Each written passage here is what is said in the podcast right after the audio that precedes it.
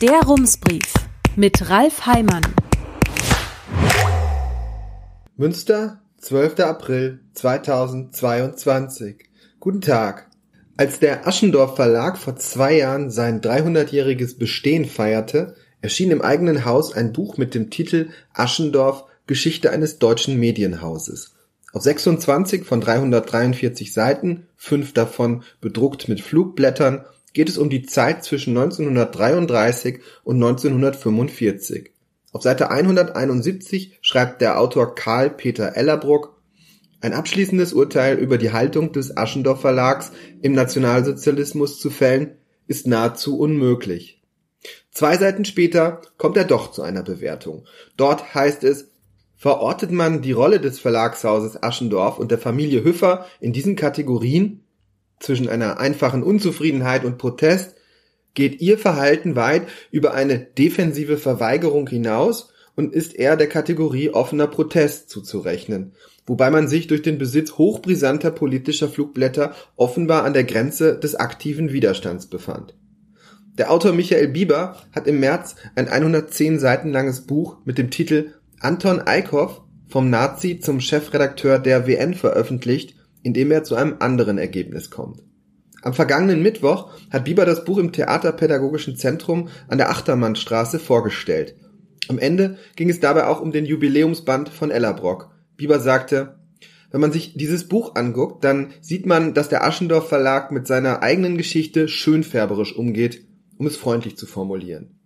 Ein Beispiel falle sofort ins Auge. Der Autor beschreibe in seinem Buch, dass in Archiven Flugblätter gefunden worden seien, die britische Flugzeuge abgeworfen hatten. Ah, sagt der Schreiber, wenn da Flugblätter drin sind von Briten, dann muss sie ja auch einer gelesen haben, die muss ja auch jemand abgeheftet haben, auf den Besitz der Flugblätter stand die Todesstrafe, ja, dann waren die Hüffers Widerstandskämpfer, sagte Bieber. Doch den Schluss könne man so nicht ziehen. Das zeige etwa das Beispiel des Journalisten Paul-Heinz Wanzen. Der habe für ein Buch von über 1000 Seiten alles Mögliche gesammelt, auch Anweisungen, auf deren Besitz ebenfalls die Todesstrafe stand. Und dieser Mann sei noch 1947 Nazi gewesen, sagte Bieber. Allein der Besitz von Flugblättern lasse so einen Schluss also nicht zu. Für sein Buch hat Bieber die Geschichte von Anton Eickhoff recherchiert, der vor und nach dem Zweiten Weltkrieg als Chefredakteur früher Hauptschriftleiter, für den Aschendorf Verlag arbeitete. Von 1951 bis 1969 war er Chefredakteur der Westfälischen Nachrichten. Laut Bieber folgte der Verlag, anders als in der eigenen Veröffentlichung dargestellt, schon früh freiwillig dem nationalistischen Zeitgeist und wählte eine neue Ausrichtung, christlich-national. Der Verlag überzeugte seine Autoren, die neue Zeit anzunehmen, schreibt Bieber, an einer Stelle zitiert er den Philosophen Josef Pieper, der beschreibt, wie der Verlagschef ihm gesagt habe, er könne in seinem Text unmöglich nur vom Reichskanzler schreiben, mindestens an einer Stelle müsse auch der andere bereits üblich gewordene Titel vorkommen, was ich dann schließlich in drei Teufelsnamen zugestanden habe, so Pieper. Der andere bereits üblich gewordene Titel war der Führer. In Aschendorfs eigener Veröffentlichung klingt es, als hätte der Verlag sich so gut es geht gegen die neue politische Windrichtung gewehrt. Ella Brock schildert, wie sich Anton und Eduard Hüffer, die damaligen Verlagschefs, den Nationalsozialisten entgegenstellten. Ihnen drohten Konsequenzen, sollten sich die Inhaber nicht vorbehaltlos in den Dienst der nationalsozialistischen Weltanschauung stellen, hieß es in einem Schreiben.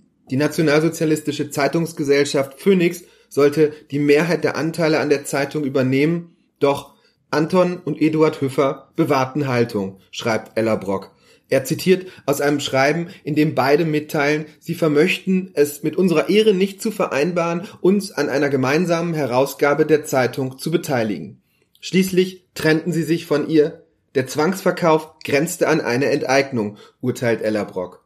Bei Bieber klingt das etwas anders. Er schreibt, Aschendorf habe für die Verhältnisse des Zwangsverkaufs den maximal möglichen Preis realisiert. Die Darstellung des Verlags durch den Verkauf wäre wenigstens ein schmales wirtschaftliches Überleben möglich gewesen, spiegelt sich in den Einkommenstabellen der Hüffers aus den Jahren 1933 bis 1944 nicht, so Bieber. Er legt dar, wie der Verlag schon 1933 auf eigene Initiative in dem Glauben an eine ideologische Verbindung von Katholizismus und Nationalsozialismus gewirkt habe. Der Wandel vollzog sich nach dieser Darstellung schnell. Der ursprüngliche Charakter des Verlags und seine christliche Basis ist in den späten 1930er Jahren kaum mehr zu erkennen, urteilt Bieber. Auch Anton Eickhoffs Denken entwickelt sich in diese Richtung. Er offenbart laut Bieber schon beim Presseball 1935 ein tief verankertes Sehnsuchtsgefühl nach autoritären Gesellschaftsstrukturen.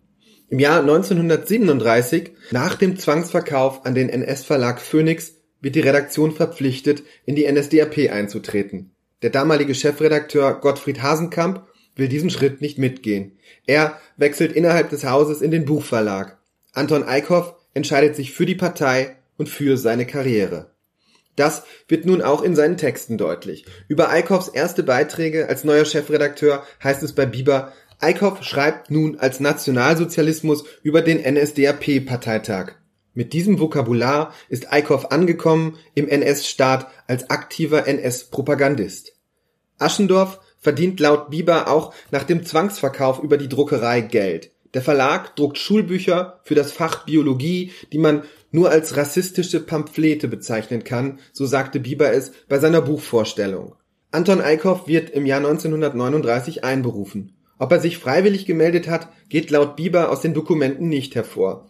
Dann folgt eine Propagandaausbildung in Potsdam, ein Einsatz in Norwegen, später landet er in Belgien, wo er für die Zensur der Presse und die Zuteilung des Papiers zuständig ist. Danach folgt eine Zwischenstation in Finnland und schließlich eine Anstellung bei der Deutschen Zeitung in Amsterdam. Dort zeigt sich laut Bieber immer wieder, Eickhoff ist NS-Propagandist. Noch Tage vor der sich abzeichnenden Niederlage veröffentlicht Eickhoff Durchhalteparolen. Während in Münster bereits die Trümmer geräumt werden und wichtige NS-Größen die Selbstliquidierung vollziehen, schreibt Eickhoff bei Kerzenschein, Strom ist stark rationiert, über Pflichten, Verbissenheit und Kämpfer zu sein für das ewige Reich der Deutschen.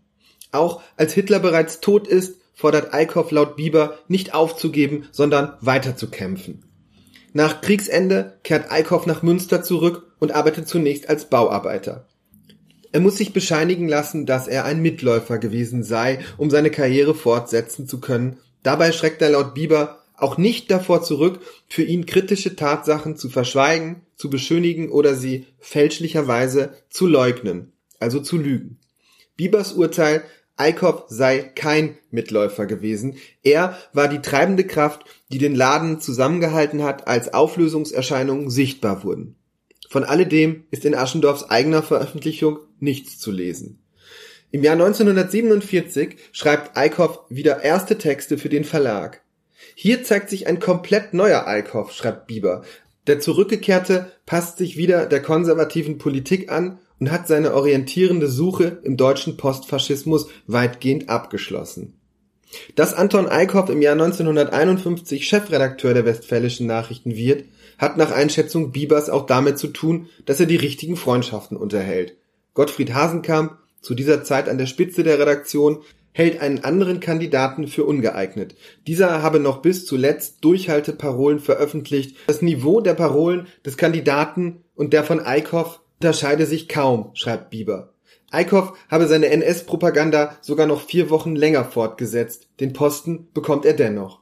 Über seine Vergangenheit äußert sich Eickhoff später nur noch ein einziges Mal öffentlich, beim 75. Geburtstag seines Freundes Theo Breider, dem Gründer des Freilichtmuseums Mühlenhof. Eickhoff schreibt einen Beitrag in einer Broschüre, in dem, so Bieber, das gemeinsame völkische Denken von Laudator und zu Ehrendem offenbar wird. Auch Breider, nachdem am Mühlenhof ein Weg benannt ist, habe eine NS-Vergangenheit, über die in Münster der Mantel des Schweigens gelegt werde.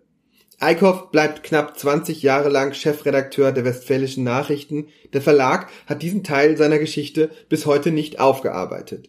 Nach Biebers Eindruck hat er mit der Jubiläumsveröffentlichung sogar dazu beigetragen, Legenden zu bilden. So behauptet Karl-Peter Ellerbrock auf Seite 162 seines Buchs, wir können davon ausgehen, dass auch Angehörige der Familie Hüffer am Sonntag, dem 3. August 1941 in der überfüllten Lambertikirche in Münster anwesend waren, als von Galen seine berühmte Predigt gegen die Vernichtung lebensunwerten Lebens hielt. Bei der Buchvorstellung am Mittwoch sagte Michael Bieber, Die Hüffers waren immer in der Elisabethkirche. Mit der Lamberti-Kirche hätten sie seines Wissens nichts zu tun gehabt. Das ist an den Haaren herbeigezogen, sagte er. An einer anderen Stelle schreibt Ellerbrock, man könne nicht mehr herausfinden, in welchen Vereinen Leopold Hüffer Mitglied gewesen sei. Habe ich ihm geschrieben, es waren 28, wenn er eine Aufstellung braucht, in der Entnazifizierungsakte sind alle Unterlagen drin, sagte Bieber. Eine der Vereinigungen, denen Anton und Leopold Hüffer laut Bieber zeitweise angehörten, war der Stahlhelmbund. Bieber spricht von einer rechtsextremen Gruppierung von demokratiefeindlichen ehemaligen Soldaten des Ersten Weltkriegs. Der Aschendorf Verlag hat sich zu Biebers Recherchen bislang nicht geäußert. Als die Ankündigung des Buches erschien, habe ihn jedoch ein ehemaliger Redakteur angerufen, erzählte Bieber am vergangenen Mittwoch. Der habe ihm gesagt, Bieber, endlich reißt mal einer den Schleier runter. Herzlichen Glückwunsch und danke. So, das Gespräch hat eine Stunde gedauert, mehr sag ich da jetzt nicht zu, sagte Bieber. Dann sagte er doch etwas, es werde einen Folgeband geben, der Mann werde ihm bei den Recherchen helfen. Herzliche Grüße, Ralf Heimann. Rums, neuer Journalismus für Münster. Jetzt abonnieren. rums.ms